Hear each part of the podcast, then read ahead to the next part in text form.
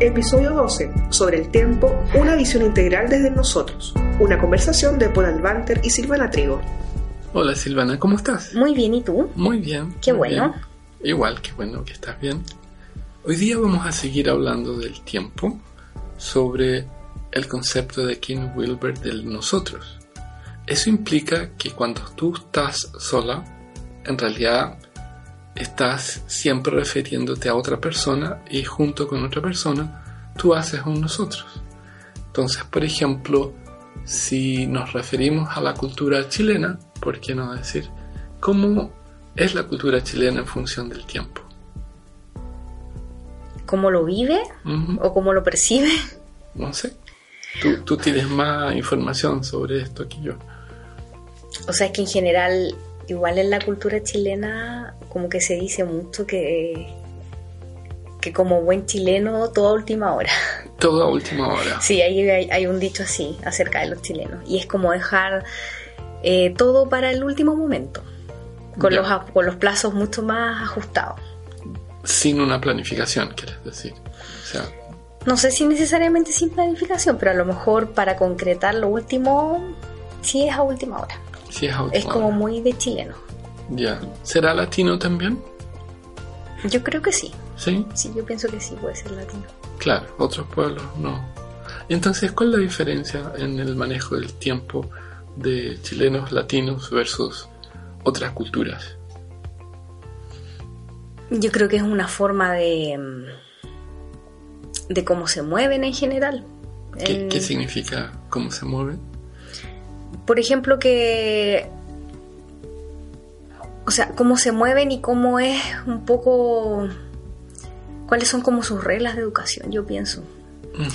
Porque otra, yo encuentro en general que otra, no, no vamos a generalizar porque no son todos los chilenos ni todas las chilenas, pero en general como que mucha gente en Chile vive impuntualmente.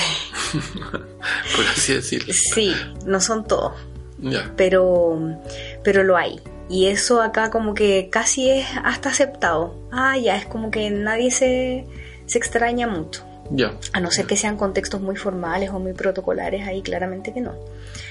Entonces es como más aceptado. En cambio yo pienso que hay otras culturas eh, en donde eso no, no es bien visto. Definitiva. Ujú. Te voy a contar algo que me pasó cuando recién llegué a Chile. Llevaba, yo creo que dos meses en Chile.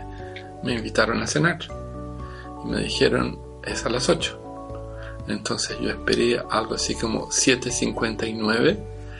Miré el reloj, eran las 8, toqué el timbre.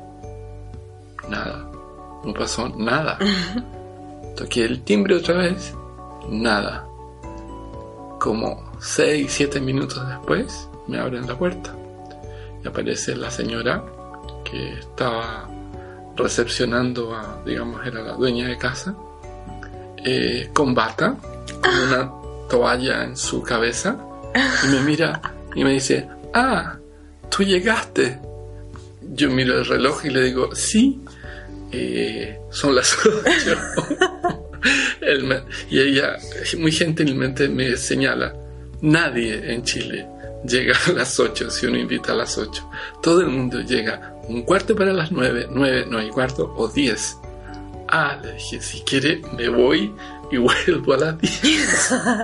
me dijo, como tú quieras. Así que esa fue mi primera aproximación con el tiempo acá en Chile. ¿Viste? No es muy lejano a lo que te digo yo. Yo pienso. No sé si, igual yo pienso que eso parece un caso muy extremo. Sí, Mm. sí, tengo más casos extremos. De ese tipo. O tú eres sí. muy alemán. Eh, No, no sé. No sé, puede, puede ser en términos de, de eso, sí puede ser. Bueno, y estamos hablando ahí de la puntualidad, pero también hay en entrega de trabajo, entrega de tareas, eh, estudiantes. Sí. Sí. ¿Y, ¿Y qué hay en eso en función de lo que es el respeto? O sea, porque si acuerdas algo con alguien, hay un respeto específico sobre lo acordado. Cuando es, cuando es de palabra, diría yo. Porque O sea, habría que hacer un contrato. No, lo que pasa es que es que lo quiero quiero como hacer una pequeña distinción en, por ejemplo, en eso que tú mencionaste de estudiantes porque ahí hay plazos también establecidos y hay, y hay como una sanción por detrás si tú no los cumples. Claro. En el caso de universidad, academia. Claro. Es típicamente así. O, hasta, o hasta te cierran el sistema computacional donde... Ahora es así. Sí, sí, sí, sí claro. sí. Entonces, ahí yo, yo siempre hablo mucho em, de, o me hace mucho sentido lo que tiene que ver con, con esto de la palabra de caballero, en definitiva, que, que se usaba antes, que la palabra era valía más que un contrato Claro. en algunas, en algunas culturas, en algunos países, y, y creo que aún hay en algunos países o ciudades Sí. de Europa donde no necesitas firmar nada porque la palabra vale más Claro. y la palabra se cumple. Sí, Entonces, em, yo pienso que cuando una persona da su palabra sin mediar contrato ni nada, yo igual tiendo a pensar que es incluso más válido que el papel. Entonces, que falten a eso, a mí en lo personal me, me como que me, me toca y me duele aún más, porque es como que se comprometieron conmigo, ¿por qué no me cumplieron? Claro. En definitiva. Y la persona después no sigue viva.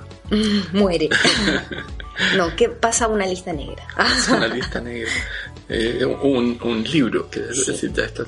Entonces, si lo llevamos al... o un manual. Si lo llevamos en términos del respeto, mi opinión, esta es mía, porque para mí eso de la palabra es muy importante, es muy, muy importante. Eh, yo siento que cuando eso no se da, igual hay una falta de respeto hacia la persona, Igual estamos. hacia, hacia con quien hiciste ese El- acuerdo, el ese acuerdo. compromiso. Claro. I- igual estamos hablando de un valor que se asocia a lo cultural. Así como podríamos hablar de la responsabilidad del cumplimiento. Sí, Y, y minutos antes hablábamos, por ejemplo, ¿qué pasaría si tú o alguien de tu familia de repente no, no pudiera llegar? ¿Qué haces tú ahí? A un, a un encuentro. es que yo creo que igual ahí, igual es importante el contexto. No, suponte que hay algo que está imposibilitando y la persona no puede llegar. ¿Qué hace en función de quién lo invitó o la invitó? Es que si hay un, es que si efectivamente hay algo que pasó, que sucedió, yo creo que todo es comprensible también. Pero Siempre ¿cómo, cuando sea verdad. pero ¿cómo lo vas a ver? ¿Qué haces En el tú? momento no lo sabe, yo pienso. Lo vas a ver después. Pero avisas, no avisas, no te importa. ¿Qué hago yo? Claro. No puedes llegar a un lugar. ¿Qué haces? Yo aviso. Yo Tú avisas. aviso, sí. O sea, hay, hay una responsabilidad sobre Sí, el por acto. avisar. Sí, O sea, vuelve, volvemos a la cultura. claro. Porque desde esa percepción esperas que el otro tenga un juicio bastante más benevolente Mm, sobre el incumplimiento de ese contrato que, que es un contrato de palabra, un acuerdo. Ya. ¿Y, ¿Y qué crees tú que pasa entonces en estos significados que estamos viviendo hoy día? Donde, no sé si lo percibes, pero gran parte de, de la gente lo ve como muy rápido y de a uno. O sea, si tú ves, eh, estás más viviendo algo que no tienes conciencia que vives y de repente en pocos instantes te detienes para percibir qué es lo que ha pasado o a veces Nunca. ya pasó. Sí. ¿Qué crees tú que está pasando con eso? Es que yo creo que vivimos quizás una cultura común, pero los valores no, no necesariamente son comunes a todos, ni, ni aunque te los quisieran imponer. Entonces hay cosas que para algunas personas son más importantes que para otras. Mm, Por ejemplo, el mismo tema del respeto, de la responsabilidad, con avisar, con cumplir, para algunas personas es, es, es demasiado importante y a otras simplemente ni, no es ni tema. No es mi tema. No es ni tema. Es cierto. Es cierto. Entonces el, el tema ahí es como difícil imponerlo o que sea muy común. Tenemos cosas que son como socialmente aceptadas o comunes, que están dentro de una normal, pero hay otras cosas que son más de cada persona, más Claro, subjetivo. Y claro. lo vivimos de manera diferente cada uno. Es cierto. Hoy día es el cumpleaños de mi nieta Inés. Que va a cumplir tres años. Y hace una semana le preguntábamos a ella cuántos años vas a cumplir y ella decía cuatro. Qué agrandada. Entonces le decía, no, tú vas a cumplir tres. Y ella decía, no, cuatro. Con mucha fuerza y energía como lo que tiene ella. Y volvían y le decían, mira, no, lo que pasa es que tú naciste hace tres años, el cumpleaños significa eh, una fecha que recuerda cuando naciste y han pasado tres años, no cuatro. ¿Por qué? Porque su percepción del tiempo es que ser chico no es tan bueno. Y, y, desde ahí crecer es muy bueno y tiene muchas ventajas. Por ejemplo, a los pesados de los papás se los puede quitar de encima. Entonces ella quiere ganar años en velocidad de alguna forma. Aparentemente ya la han convencido que es su tercer año y que va a tener que esperar. Pero lo encontré muy interesante esa percepción de chico a grande, cómo, cómo se da. ¿Te, ¿Se dio igual con tu, tus hijos? Es muy distinto, sí. Me, me ha pasado con, con mi hijo mayor que tiene 8 años que también me pasa algo curioso con sus cumpleaños, porque ahora él, si tú le preguntas ahora, él estuvo de cumpleaños en mayo y cumplió 8. Ya. Entonces ahora si tú le preguntas, él tiene 8 años. Ya. Pero si tú le preguntas en 3 meses más, ¿qué edad tiene? Él ya no te va a decir que tiene 8 años, te va a decir que va a cumplir 9. y así van a pasar varios meses, muchos, hasta que, que te va a decir, voy a cumplir 9. y me pasa, es como lo mismo que le pasa a Inés. claro, claro sí, ellos tienen, y, ellos tienen esa necesidad de ser grandes, sí, porque me lo dice yo, mami, yo ya soy grande. Claro, sí, y, e Inés en cada momento lo remarca muy bien, además, en, referencia a su hermano, que es un bebé, y, dice cosas así como, yo ya no hablo eh, como guagua. Qué tierna. En la Academia Impact, entérate de los diplomados y workshops que tenemos para tu crecimiento en el desarrollo personal, coaching, PNL, hipnosis y mentoring, y sigue construyendo tus sueños. Conversábamos, Ivana, sobre los chicos que quieren ser grandes. Sí. Y ahí quisiera preguntarte qué pasa con tu hija. Mira, con ella no es tan marcado como con mi hijo. Ella tiene cuatro años. ¿Ya? Y pero me ha pasado un par de veces, no es siempre, en que tú le preguntas, ¿cuántos años tienes tú? Y ella te dice seis. No sé por qué le gusta el número seis, pero te dice seis. Y yo, no, Lucianita, tú tienes cuatro. No, mami, seis. Y le da como que tiene seis, pero se le pasa. No es, no es permanente. Ya. Pero también como que ella quisiera decir más edad. Más edad también. Sí. Ah, ya, ya. Y bueno, en algún momento los chicos cada vez quieren ser más grandes porque culturalmente tiene sus ventajas hasta que cumplen 18 y ahí tienen plena potestad como para manejar, para salir, para hacer otras cosas. Para hacer otras cosas, a pesar que eso ya ocurre mucho antes hoy día, legalmente aún para muchas cosas son 18 años. Y y el tiempo me parece que se proyecta en términos de lo que va a ser la vida. O sea, es como la vida puede ser la universidad, puede ser lo que va a ser el trabajo, relaciones, etcétera, entre la edad de la adultez. Y el manejo de tiempo también es, es curioso ahí porque estás enfrascado en actividades, pero tu yo no está muy consciente del proceso evolutivo de desarrollo hasta que llegas a una edad mayor y desde ahí empiezas a mirar el tiempo que es menos para vivir. Menos a futuro. Menos a futuro, claro. Y empiezas a mirar hacia atrás y a tener percepciones diferentes. ¿Tú cómo te ves cuando tengas más edad? Mm. No me veo mucho como a los 80 años todavía. pero me veo en, en unos años más, quizás 10 o 15, y me veo igual haciendo las cosas que me gustan. Me veo activa laboralmente, me veo quizás en, otro, en otra etapa como mamá por la edad de mis que van a tener mis hijos, viviendo como otras experiencias con ellos. Eh, me veo más madura también, con más experiencia. Y me veo, me veo como, como con mucho por hacer todavía, como por- con mucho por entregar. Bueno, culturalmente lo que nos pasa, primero eh, me parece que hay una falta de conciencia sobre lo que no solo el desarrollo eh, biológico, que tú lo asumes como posible, pero no lo asumes como que lo vas a vivir. Y, y dentro de eso me parece que está el concepto de ser perenne, o sea, de, de no tener la conciencia real de que puedes morir hasta que alguien cercano muere. Sí, Pero no te das cuenta de eso solamente por ti, o sea, te das cuenta por lo que está afuera. Entonces Claro. es increíble ese concepto de tiempo que se nos olvida. sí. Y que, y que no lo podemos manejar.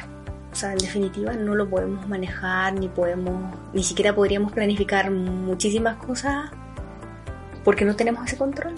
Claro, No sabemos lo que va a pasar. debe mañana. ser por eso que no lo consideramos, porque si no, no Mm. planificaríamos nada. Claro. Y si ya entregamos todo atrasado, dices tú, o fuera de tiempo. Total, nos va. vamos a morir. ¿Qué importa? Claro, yo, yo he me he fijado sí que otras culturas lo tienen bastante más presente. La vida y la muerte, incluso su forma de celebrar la, la muerte se conecta con, bueno, sus propias creencias, ¿no? Y, y cada religión también tiene una manera de, de percibir el significado de la vida y de la muerte Sí, distinto. sí. O sea, en algunas culturas lo tienen, la muerte lo asumen como parte del mismo, de la misma línea de la vida, en definitiva. Claro. Es una etapa más. Claro.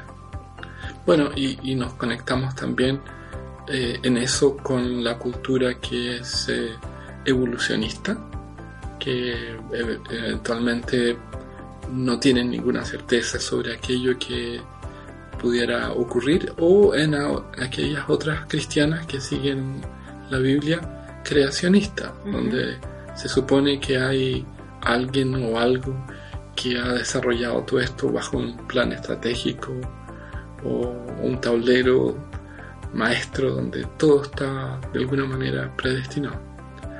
No me incumbe a mí decirte sobre uno el otro. Sí me parece interesante los manejos de tiempo en cada una de esas religiones también, porque cada religión percibe a veces como el final o como una nueva etapa El inicio de algo distinto. el inicio de algo distinto, sí.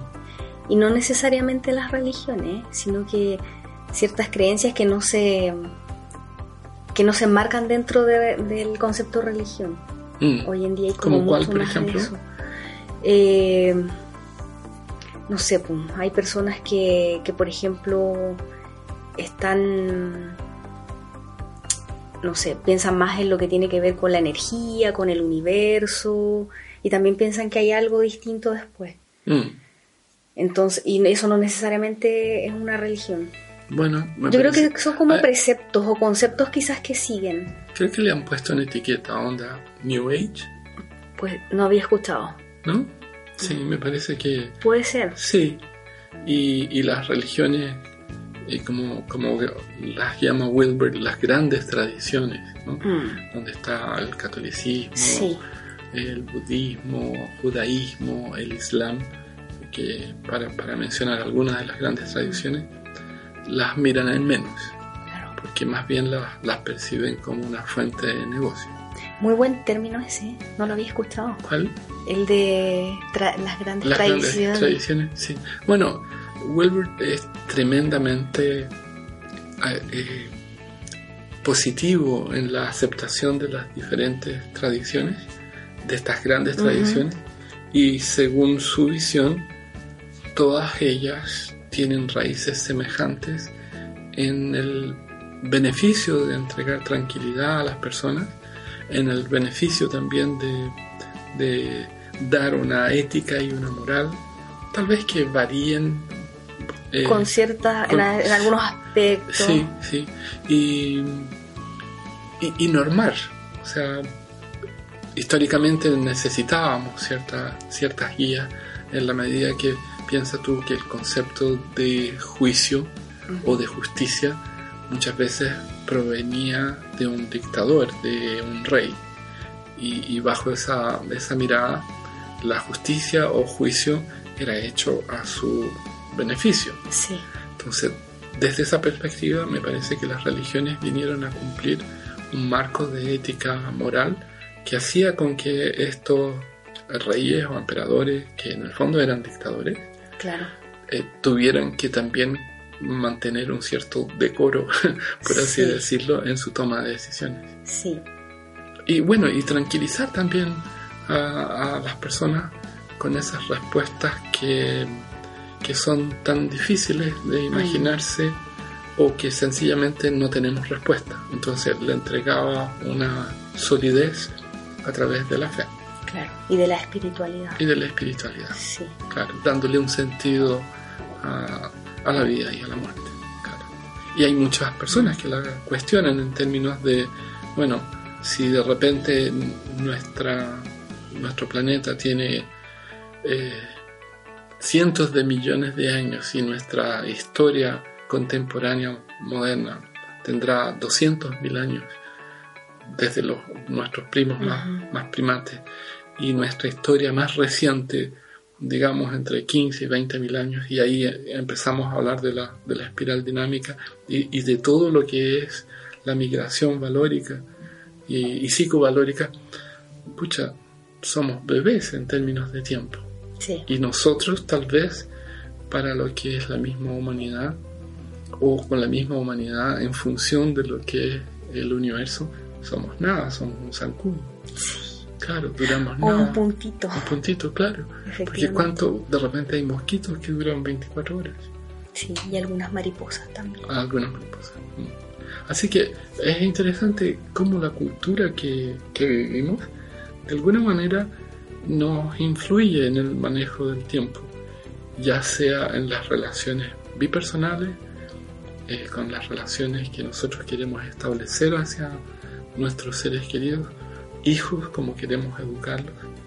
Y, desde ahí hay una fuerza contraria. Porque tiempo implica, por más que uno no quiera, implica una cierta disciplina. Sí, sí. o sea, es disciplina y, y, de alguna manera te va poniendo límites también. ¿Cómo que, por ejemplo? El tiempo. Porque el tiempo no se detiene es, es una es, es permanente, es lo, tú no lo puedes parar. Entonces tú sabes que igual estás limitado para ciertas cosas.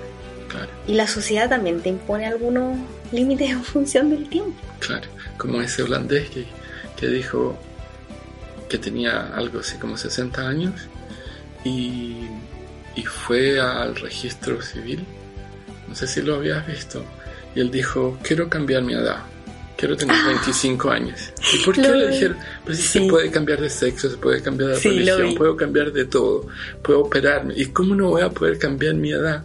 Me siento de 25 años. Sí, lo vi. lo vi en la noticia. Claro. Eh, aparentemente tuvo mal resultado. ¿Y no lo logró? No lo logró, claro. ¿Por qué? Porque cronológicamente él pasa a ser un riesgo para las empresas de seguro crediticias y de muchas cosas. Claro. Entonces, claro, es como a eso lo que yo me refería un poco también de los límites que te va poniendo el tiempo. Es así. Sí. sí. Bueno, y muchas gracias por haber conversado sobre el tiempo y nosotros. A ti, muchas gracias por invitarme. Gracias. Sigue en el próximo podcast con Poral Banter y Marisol Castillo, donde conversarán sobre una perspectiva sistémica desde el ellos, ellas, esos, esas.